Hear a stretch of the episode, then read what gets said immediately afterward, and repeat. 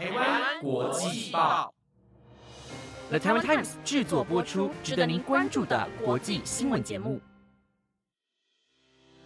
欢迎收听台湾国际报，我是薰逸，马上带您关心今天十月四号的国际新闻重点。Hello，各位听众晚安。今天我要带您来关心的国际新闻重点有：阿富汗遭自杀炸弹攻击，多名女性遭到重伤；瑞典遗传学专家伯特荣获诺贝尔医学奖；以及北韩飞弹飞过日本上空，日本政府紧急疏难民众。如果您对以上的新闻感兴趣，想了解更多的新闻内容，那就请继续收听下去吧。今天的第一则新闻带您来关心到，在阿富汗首都喀布尔发生的恐怖攻击事件。一名自杀炸弹客于上周九月三十号独自来到位于喀布尔的一性性别隔离教室，引爆炸弹。由于当时临近大学入学考试，教室内的学生正好正在做模拟考试，因此在炸弹客引爆的当下，造成多名女学生受伤，甚至有人因此不幸身亡。这次攻击事件的受害者多为历史上备受压迫的哈扎拉什叶派穆斯林。这民族为阿富汗人口第三多的民族，人口总数差不多有三百五十到四百万人。其中，阿富汗则是哈扎拉人口分布最多的地方。然而，案发到目前为止，还没有任何的宗教团体或恐怖组织宣称犯案。但因为激进组织伊斯兰国 （IS） 曾经锁定阿富汗的清真寺、学校、女孩，发动许多次的恐怖攻击，因此有人认为会不会是他们所为。但是目前还没有任何证据指向这次的炸弹攻击就是 IS 所为。而联合国驻阿富汗援助团表示，目前的伤亡人数已来到四十三死、八十三伤，并且预估死伤人数还会继续增加。但是，目前掌握阿富汗政权的塔利班组织却宣称，这场攻击的死伤人数只有二十五死、三十三伤，想要试图弱化掉这些攻击案件，也被不少民众控诉说，其实他们根本未能保护自己国家的民族。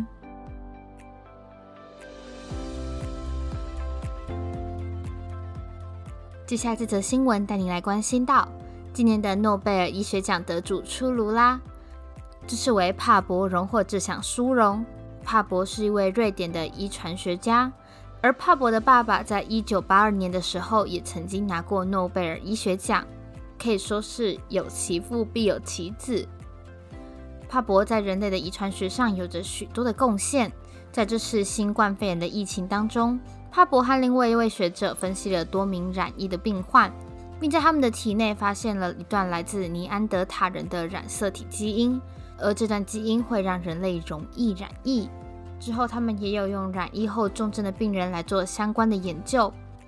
发现重症的病人缺少来自尼安德塔人的这段基因，因此他们推断少了这段基因可能和染疫重症有关。帕博的研究让大家知道，古人类的基因与现代人类的生理系统有着极大的相关性，不管是生理系统方面或是免疫系统方面，都有着一定的影响力。阳明交通大学生命科学系副教授可文雅认为，帕博对于人类演化脉络奠定了一个基本的样貌。这次的获奖也是对他多年对于人类遗传学研究的一个极大的肯定。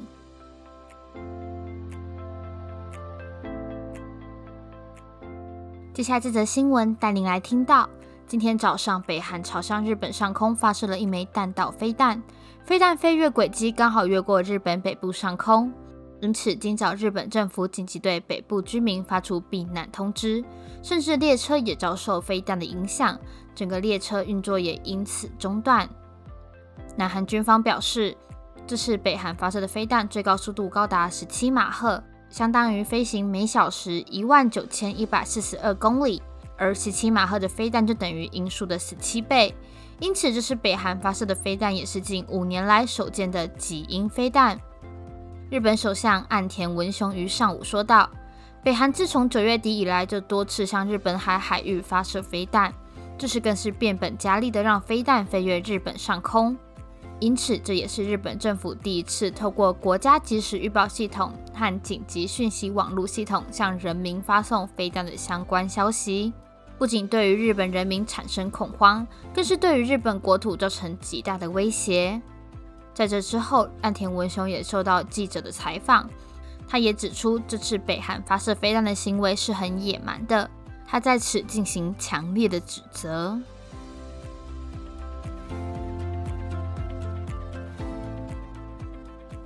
接下来这则新闻带您来听到。世界首富特拉斯与 SpaceX 公司创办人马斯克三号时在他的推特上 Po 文，提出乌俄和平方案投票。他表示，这也可能是这场战争的最终结果，但是却在网上遭到严重的批评。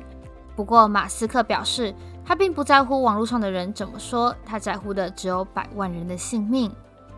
马斯克三号在推特上提出四点乌俄和平方案。第一，在联合国的监督下，与俄罗斯兼并的乌克兰四个州重办选举。若是人民的意愿，俄罗斯就要离开。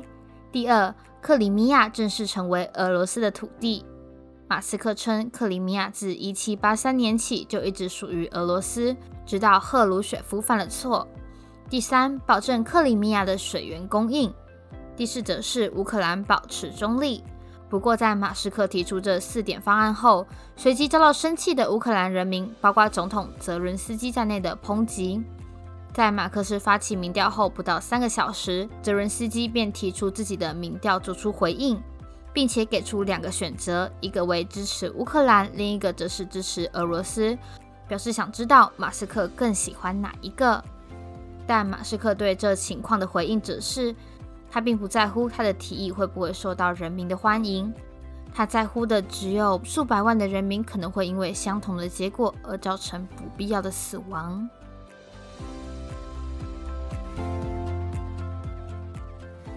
今天的最后一则新闻带您来关心到：从八月中旬以来，南非开普敦附近的波德斯海滩已经有将近三十只濒临绝种的非洲企鹅死于禽流感。但这个地方却是南非企鹅很重要的繁殖地。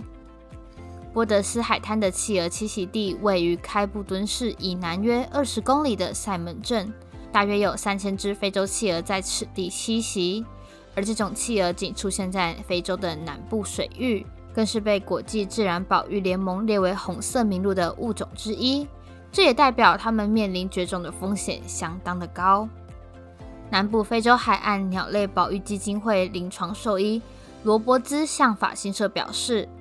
二十八只濒临绝种的企鹅，有些因为感染疾病死亡，而有些则是因为染疫，所以导致被扑杀的命运。他还提及，尽管像禽流感这样的疫情通常不会对野生动物的数量造成令人担忧的作用，但却会让非洲企鹅承受更多的压力。因为他们还正面临着食物匮乏、栖息地遭破坏、海洋生态系统崩溃等其他压力，所以担心这次的疾病会将他们逼入绝境。